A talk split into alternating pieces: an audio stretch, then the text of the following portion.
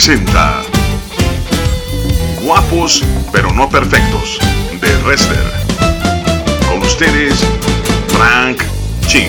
Hola, ¿qué tal amigos de Guadalajara, Jalisco? Amigos de Dun Radio, estamos de nueva cuenta aquí en su programa Guapos pero no perfectos, su servidor Frank Ching. Y el día de hoy tenemos un tema muy especial que se llaman hábitos para transformar nuestro entorno. Y qué bueno que, nos sintonizan. Eh, mándenos un mensajito al 331-8094-906. Un mensajito de WhatsApp al 331-8094-906. Va a ser muy grato escuchar sus comentarios. Y vamos a, comenzar en el tema. Fíjense que ahorita que está muy de moda eh, el asunto este de la eh, ideología de género, el movimiento LBGTT, y más, este, pues realmente me preocupa, no tanto el movimiento, no tanto su forma de pensar, porque, bueno, ellos tienen su, su, manera de manejarse y su pensamiento, pero sí me preocupa la ausencia, el silencio de la iglesia, porque ellos no tienen eh, reparo en en poder compartir eh, sus pensamientos con los niños, con las familias, pretenden eh, mostrar su manera de vida como una un modelo eh, aceptable y bueno. Y la iglesia tiene un mensaje poderoso, un mensaje que transformador. Por esa razón nos, me quisiera compartir este tema ahora en este programa, porque existen hábitos que transforman hábitos que nuestro Señor Jesús realizó cuando miró eh, el mundo y comenzó a hacer ciertas acciones que reflejan su forma de pensar y creo yo también debe de reflejar nuestra misma forma de pensar. Porque si nosotros volteamos a nuestro alrededor, vemos un completo desorden, vemos un completo caos y ese caos necesita ser transformado. Eh, hace unos días vi un video en donde una persona vestida de mujer, eh, les llaman, eh, me permite, algo de Queen, al Dark Queen, o algo así, y esa persona entró a una biblioteca pública y comenzó a leer historias para niños y a esos niños les enseñaba su estilo de vida y esos niños empezaban a ser formados bajo ese pensamiento. Y lo que me preocupa no es tanto eh, eh, que esos niños sean eh, adoctrinados de esa manera, sino que la ausencia de la iglesia no está presente en los lugares de influencia para, para poder mostrar y enseñar el reino de Jesucristo. Eso es lo más preocupante. Por lo tanto, este tiempo vamos a hablar acerca de los hábitos que transforman. En Génesis capítulo 1 nos muestra la mirada de Dios con respecto al caos que había aquí en esta tierra. Génesis capítulo 1, verso 1 dice, en el principio creó Dios los cielos y la tierra, y la tierra estaba bajo esta condición, desordenada y vacía, y las tinieblas estaban sobre la faz del abismo, y el Espíritu de Dios se movía sobre las faz de las aguas. Aquí podemos ver el carácter de Dios en el primer eh, en la primera frase del segundo eh, verso, en donde existe ahí un desorden y hay una condición que estaba vacía, como existe hoy eh, en nuestra sociedad, un desorden y está realmente vacía de valores, vacía de Dios, vacía de principios. Por lo tanto, como en el verso 2, también se encuentra hoy en tinieblas. Entonces es la misma condición que Dios encuentra para traer transformación y es la misma condición que nosotros encontramos alrededor nuestro. Entonces el primer principio que podamos aprender de parte de Dios es que cuando ve el desorden, cuando ve el vacío, cuando ve las tinieblas, entonces nuestro Señor empieza a moverse y no está eh, conforme con lo que está viendo. Por lo tanto, el primer principio tiene que ver con que tengamos una guerra contra el desorden. Dios no es un Dios de desorden. Dios no habita en el desorden. Por lo tanto, si nuestro auto está desordenado, nuestros pensamientos están desordenados, nuestras emociones están desordenadas, nuestra familia es un desorden, nuestro ministerio es desorden, no podemos decir que Dios está en ese lugar.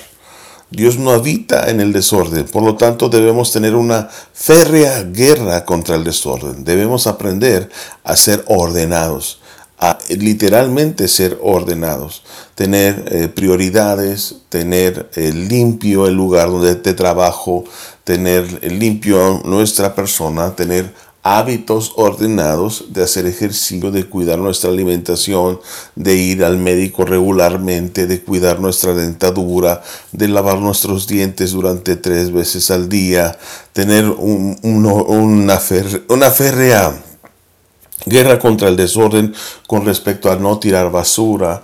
Eh, esto debe de ser porque nosotros representamos el reino de Jesús, somos embajadores que hemos estado en contacto con el corazón de Dios. Y una persona que ha estado en contacto con el corazón de Dios no puede tener una vida desordenada porque el caos corresponde al reino de las tinieblas y no corresponde al reino de Dios. Entonces tenemos que tener una guerra, una férrea guerra sobre nuestra generación para enseñarles que vivan una vida ordenada. Una vida ordenada trae prosperidad, trae bendición, nuestras finanzas deben de ser ordenadas, pero la iglesia solamente se queda en una vida de oración y no tiene lado de tener un resplandor en nuestras decisiones y en nuestro comportamiento. Eh, vivir una vida ordenada significa que nuestra generación, nuestra persona, no es la iglesia, eh, puede decir frases como con permiso, gracias, ser, eh, tener modales a la hora de comer, tener cuidado a la hora de, de comportarse con los demás como veíamos en el programa anterior, de, vivir en comunidad, entonces esto representa una transformación en nuestra vida. Pequeñas cosas traen mayores transformaciones de lo que nosotros podemos pensar. También corresponde este principio una guerra contra el vacío. Nosotros no podemos tener tiempos muertos. No significa que vivamos una vida de activismo, pero significa que tenemos un deseo, un hambre y una sed de la palabra de Dios y de la compañía de Dios. Además de que nosotros no podemos tener eh, muchos tiempos en donde nuestra mente se eche a volar para que el enemigo pueda aprovecharse y, y tengamos tentaciones que donde nosotros seamos probados de una manera gratuita, es decir, no tenemos por qué arriesgarnos eh, nuestro espíritu, nuestro corazón de manera gratuita. Es inevitable que seamos tentados, pero Dios nos enseña, nuestro Señor Jesucristo nos enseña que debemos orar para que estemos preparados para el tiempo de la tentación. Por lo tanto, los tiempos vacíos que no tenemos nada que hacer, si no disfrutamos con nuestra familia, si no tenemos un tiempo en donde estamos disfrutando la presencia de Dios en lectura, en adoración o, o en comunión, entonces tengamos cuidado de tener unos hábitos en esos tiempos muertos, sobre todo las generaciones jóvenes. Un joven no puede tener tanto tiempo sin hacer algo. Es necesario que nosotros como padres estemos preparados y preocupados por tener actividades que ellos van a desarrollar con una intención de fortalecer su fe o de fortalecer su conocimiento en diferentes áreas personales o, artísticos o musicales, pero tenemos que tener cuidado de que las nuevas generaciones no tengan tanto tiempo muerto para que sean formados y además que sean preparados y, y el enemigo no tome no los tome como presa, como esclavos del celular, como esclavos de filosofías que el día de mañana pueden arriesgar su fe y pueden arriesgar eh, incluso su vida.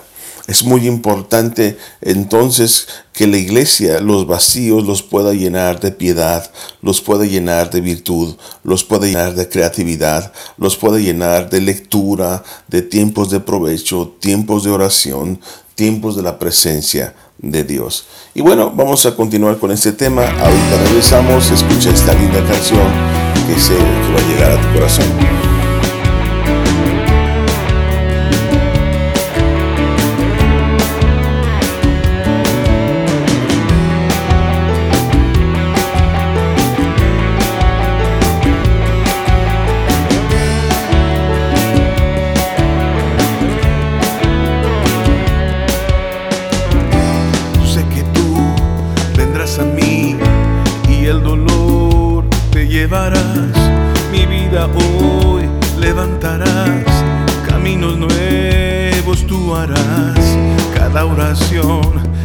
Canción es el clamor de un corazón que quiere estar cerca de ti. Tu gloria hoy deseamos este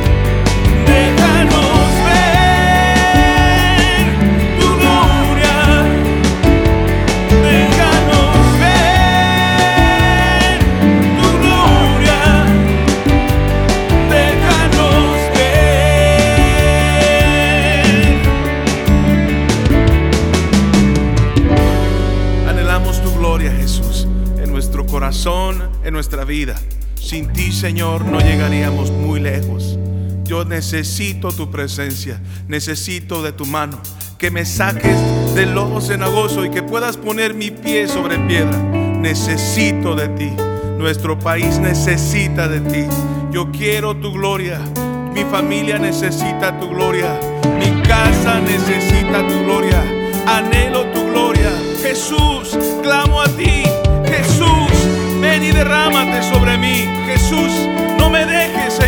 Ven, inunda mi vida, mi corazón, mi espíritu.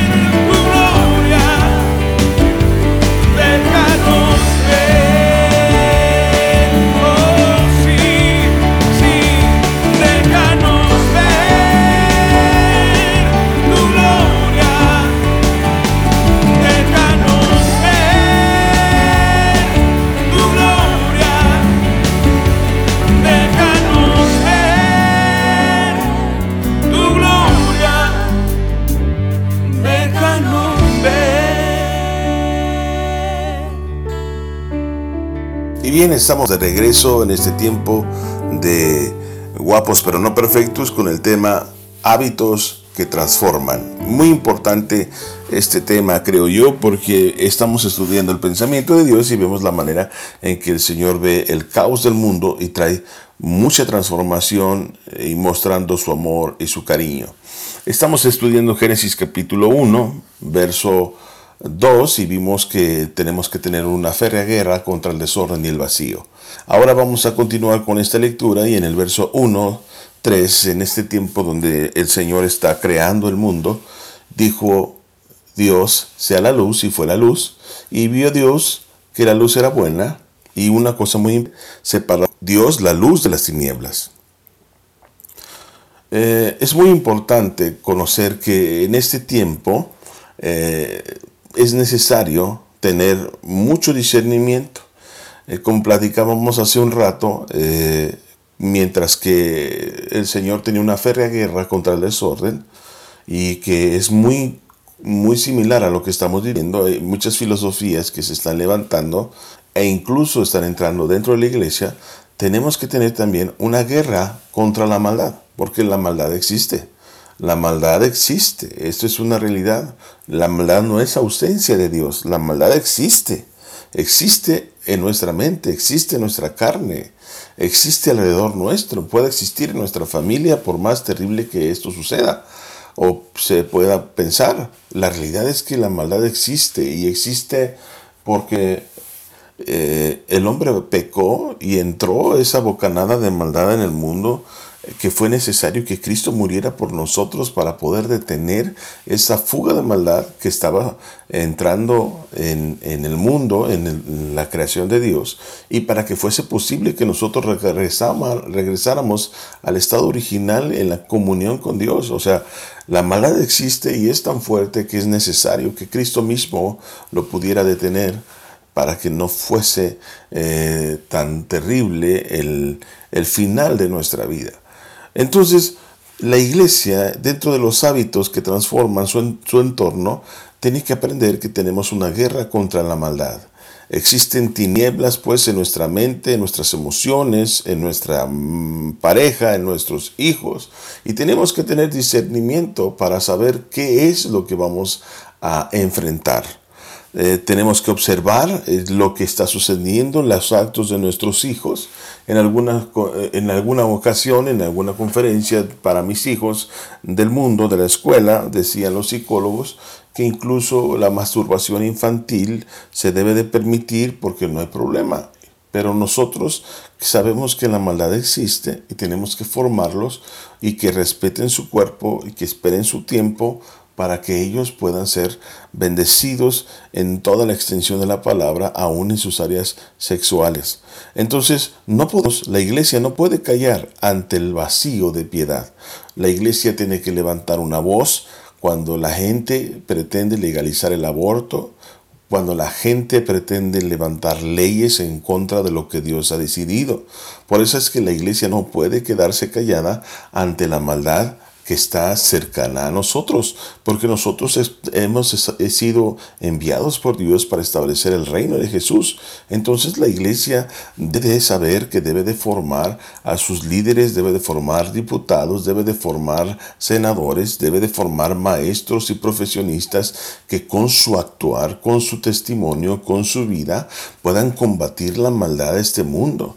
Entonces, cuando somos empresarios cristianos, nosotros debemos de llevar un proyecto, una, un ofrecimiento al gobierno o a nuestros clientes de una manera eh, honesta, íntegra, que vamos a cumplir, que vamos a dar la mejor de las garantías. Combatir la maldad significa que vamos a cuidar del mundo que nos rodea, de los animalitos que están a cargo de nosotros, que no vamos a ser crueles, que vamos a evitar estas cosas, que los vamos a cuidar, que los vamos a alimentar lo mejor posible. Estar en eh, combatir la maldad significa que, que, las madres de familia van a hacer la mejor de los alimentos, el más económico, el más decorado, el más sabroso, para que nuestra familia esté alimentada de una manera correcta, eh, que nuestros hogares, en, las, en nuestros vecindarios, sean los mejores presentados, porque nosotros conocemos el reino de Jesús y estamos en contra de todo aquello que no sea belleza, porque el que conoce a Jesús sabe que a través de sus actos y de su vida va a honrar a Dios y va a adorar a Dios en todo lo que él haga, incluso en los pequeños detalles como lo que todo lo que nos rodea porque como estamos agradecidos con Dios, mostramos el cuidado de lo que nos ha dado. Pero es muy importante también que esos vacíos de bondad, de piedad, la iglesia debe de cubrirlos. Nosotros no, tenemos, no podemos tener reparo en hablar de la palabra, no podemos tener reparo en ayudar a los demás, no podemos tener reparo en, en hacer el bien. Algo que se dice poco y es necesario enseñar es que la iglesia debe de aprender a, y cuando hablo de la iglesia, pues aquellas personas que están en posición, en tiempo y, y, que, y, que, pueden adoptar un hijo. La iglesia, si alguien debe de adoptar, debe de ser la iglesia. Estando ministrando en una casa hogar eh, sustentada por cristianos, muchos de ellos no creían en Dios porque la iglesia sustentaba el, la casa de hogar, pero tuvieron muchos problemas porque las personas que atendían el lugar, pues no, no era abrazada por una iglesia y muchos de ellos solamente era trabajo y los niños solamente eran artículo de trabajo. Por lo tanto, no había mucho amor, ni mucha administración, ni mucho roce con respecto a ellos. Y cuando pensaban en la iglesia, solamente pensaban en que ellos les proveían de comida y, un techo donde dormir y muchos regalos en el mes de diciembre. Pero la iglesia, cuando pensaban en la iglesia, no pensaban en alguien que pudiera abrirle sus hogares y, y, abrirle sus casas para que ellos pudieran tener una familia. Esto es muy fuerte, porque esta es nuestra realidad. Porque la iglesia no piensa en llenar los vacíos. Y como no piensa llenar los vacíos, como no piensa combatir la maldad, entonces la maldad crece y crece. Aunque sabemos que está escrito que esta maldad existe, pero estamos en un momento donde la iglesia es altamente eh, numerosa a nivel mundial y vemos el avance de, la maldad muy fuerte. Lo que quiero dejarles muy en claro es que la iglesia cuando tiene esas ausencias entonces toma territorio el enemigo y, me duele cuando la gente, por ejemplo, el, movimiento LBGTT más, porque así se hace llamar, eh, desean adoptar porque nos está mandando un mensaje muy fuerte. Lo que tú no quieres yo lo puedo hacer. Y estoy seguro que ellos se esforzarán cuando tengan ese derecho a hacer cosas mejores que un padre normal.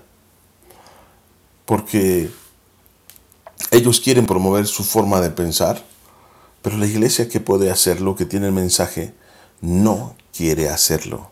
Y es necesario que combatamos la maldad, que alimentemos al hambriento, que vistamos al, a quien lo necesita, que nos levantemos los, eh, los ah, samaritanos y que la iglesia aprenda a ser parte mm, de la bendición y no de la maldición estamos igualmente los mismos por nuestro dinero, por nuestro vestir, por nuestra vida propia y ni siquiera podemos invertir en misioneros si están pasando hambre y ni siquiera podemos invertir en iglesias y, ni siquiera podemos invertir en nada. Entonces realmente no nos interesa el mundo ni nos interesa realmente combatir la maldad, sino estamos preocupados en, en edificar y construir el reino de Jesús. Es necesario que esté en nuestros corazones.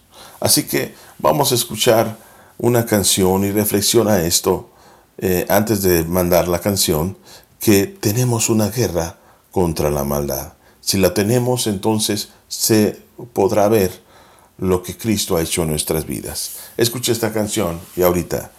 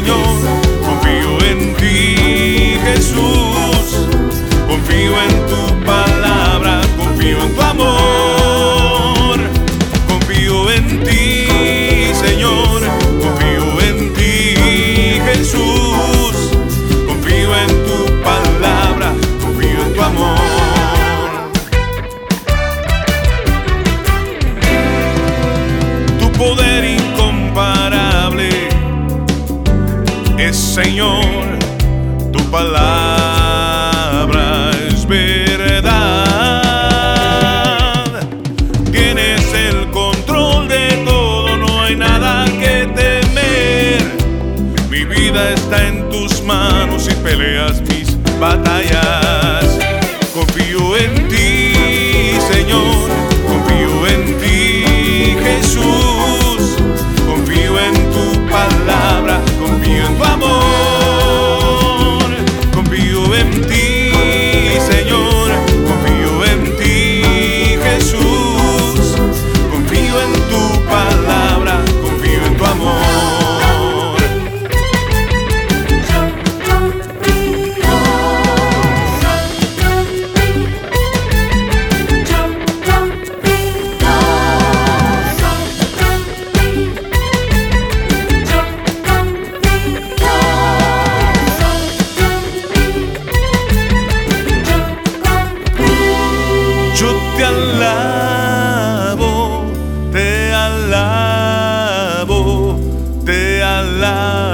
Señor y Rey. Te doy gloria, te doy gloria, te doy gloria, Señor y Rey.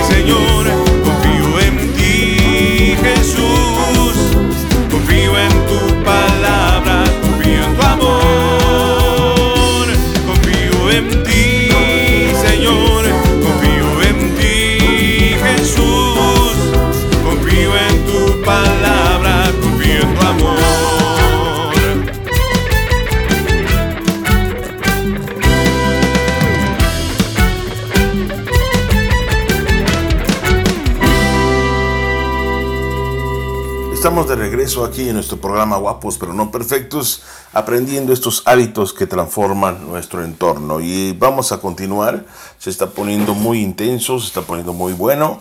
Y yo sé que cuando aprendamos estos eh, principios, nuestra vida no puede ser igual. Y estamos estudiando Génesis capítulo 1 y vamos a brincar hasta el número 11.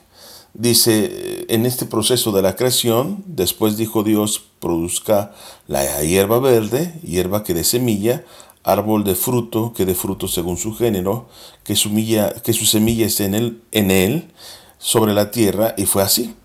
Y luego el verso 14 dice, dijo luego Dios, haya lumbreros en la expansión de los cielos, para una intención, separar el día de la noche y además sirvan de señales para las estaciones, para días y años.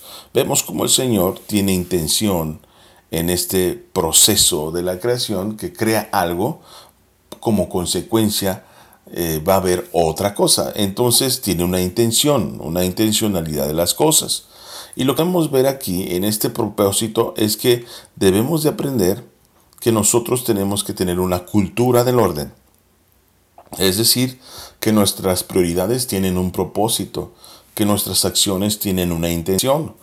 Eh, cuando Jesús hablaba de ayudar a, a aquellos soldados que tenían el derecho de que algún judío les ayudara a llevar sus cargas una milla, Jesús dijo, háganlo y además regalen otra milla. No porque Jesús pensara que nosotros tenemos un menor valor, sino porque hay una intención de ganar sus almas, de dar testimonio, de brillar en la oscuridad, de combatir la maldad. También es la misma intención que Jesús nos dice si alguien te da un golpe en la mejilla, pone la otra. No porque espera a Dios que destruya nuestra vida y que nos pongan una tunda, sino porque queremos dar un mensaje poderoso a este mundo de violencia, de odio y de maldad. La única manera de derrotar la maldad es con el amor.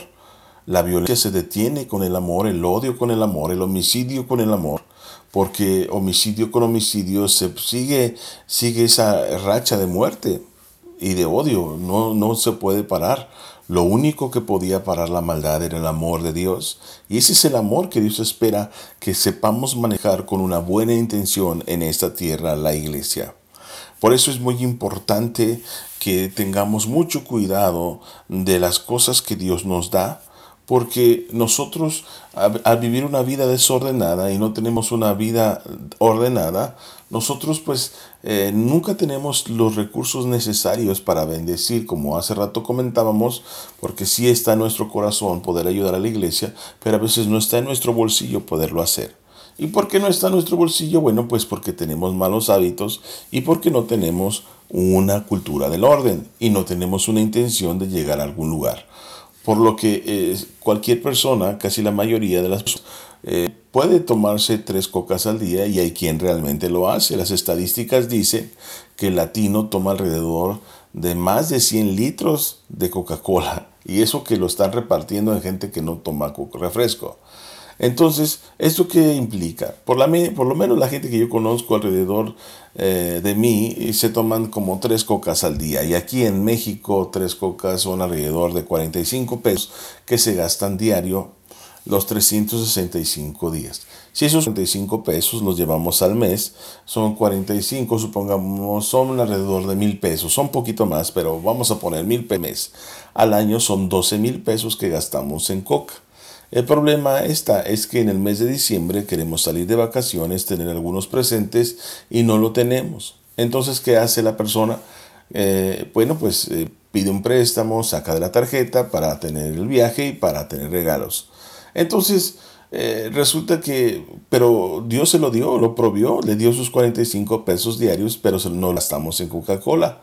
Y no solamente eso, sino que por este por este mal hábito, pues el día de mañana tendremos algunas enfermedades y pagaremos mucho más dinero a gente que ni queremos y les daremos mucho más dinero a gente que ni siquiera es de nuestra familia, 100 mil pesos, 150 mil, mil, 300 mil, no sé cuánto dinero paguemos, pero ni siquiera se lo daremos a nuestros hijos, se lo daremos a gente que no es de por no tener una cultura del orden, por no tener una intención. Y entonces el Señor espera que nosotros seamos cuidadosos al momento de, vivir una vida y además de tener eh, este agradecimiento con Dios y además de tener conciencia de que la iglesia está para establecer el reino, pero no tiene dinero, porque esos 45 pesos no los ahorra. Siempre esos 5 pesos, 10 pesos que tenemos diario, si los juntamos, bueno, eh, podemos hacer algo pero muchas veces no le damos la apreciación, el uso correcto y nuestra cultura pues no es correcta y, y, tenemos siempre deudas, tenemos siempre circunstancias en las cuales estamos batallando y siempre queremos ayudar, pero no podemos, no tenemos una semilla que sembrar. Recuerde que Dios es un Dios que produce donde no lo hay y es importante que en este proceso de orden también tiene que ver con, producir, que este es un hábito también de transformación. Porque en el verso 14 dice, eh, dijo Dios, hay alumbreras en esa expansión de los cielos para separar el día de la noche y además sirvan de señales para las estaciones, para día y años, porque Dios es un Dios que constantemente produce. Y Dios espera que nosotros también produzcamos y tenemos que tener el hábito de tener fe, con plan, con propósito y con visión. Tenemos que tener ese hábito. Si no vemos las cosas posibles, nunca serán realizadas. y tenemos que tener ese deseo por expandir nuestras estacas. Nos conviene aprender a vivir de fe. No significa que tengamos un evangelio barato de la prosperidad, pero es necesario que aprendamos a, creer las cosas que Dios puede hacer a través de su iglesia que nosotros podemos establecer escuelas, colegios, que nosotros podemos alimentar al pobre, que podemos tener buenas familias, que nosotros podemos tener una casa, que nosotros podemos eh, seguir avanzando en, el crecimiento en la empresa, en el trabajo, y, y podemos poder tener recursos necesarios para invertir en la iglesia, pero es necesario que nosotros tengamos fe para creer que seamos una iglesia con plan, propósito y con visión y con intención, que somos personas que tenemos una intención de crecer y de manifestar el reino. Y por último, que vivimos en una cultura de la bendición. El versos 26 es hermoso del Génesis 1, dice entonces dijo Dios, hagamos al hombre a nuestra imagen, conforme a nuestra semejanza y señoree en los peces del mar, en las, aves, en las aves de los cielos, en las bestias y en toda la tierra, y en todo animal que se arrastra sobre la tierra. Y creó Dios al hombre a su imagen, a imagen de Dios lo creó, varón y hembra los creó. Y los bendijo Dios y les dijo, fructificaos y multiplicaos, llenad la tierra y sojuzgarla y señorear en los peces del mar, en las aves de los cielos y en todas las bestias que se mueven sobre la tierra. Dios se reveló para decirnos que nuestro diseño original era como Dios, Dios, como Dios es. Por eso Jesús dice, el apóstol Pablo, perdón, dice que crezcamos al conocimiento, eh, a la estatura del varón perfecto. El varón perfecto es Jesucristo, nuestro diseño original. Tenemos que tener una cultura de la bendición. Toda la creación tenía la intención de bendecir al hombre. Toda la creación tenía la intención de enseñorearlo y de que fuese como Dios y que lo cuidara, y que fuera mayordomo de la creación. Entonces es muy importante en este proceso, mis amados, que nosotros tengamos esa cultura. Estamos aquí para bendecir. Estamos aquí para gobernar sobre la maldad. Estamos aquí para cuidar el mundo y va a ser mayordomos de la creación. Es muy importante hacer una reflexión y pensar que realmente la iglesia gobierna. La iglesia ha tomado su posición, la iglesia está siguiendo el modelo original. Está mi entorno siendo bendecido por mi vida, por mis pensamientos, por mis acciones. O sigo atado a la falta de fe, sigo atado a cosas que no tengo la intención de romper porque no me veo capaz ni con fuerza para hacerlo. Dios puede cambiar matrimonios, Dios puede cambiar familias, hijos y entornos. Por eso hay que entender que nosotros estamos aquí para bendecir con estos hábitos de transformación. No te lo pierdas el siguiente programa, la historia de una tragedia. Así que se despide de, micrófonos su amigo Frank Ching, aquí en Guapos pero no perfectos. Que Dios te bendiga.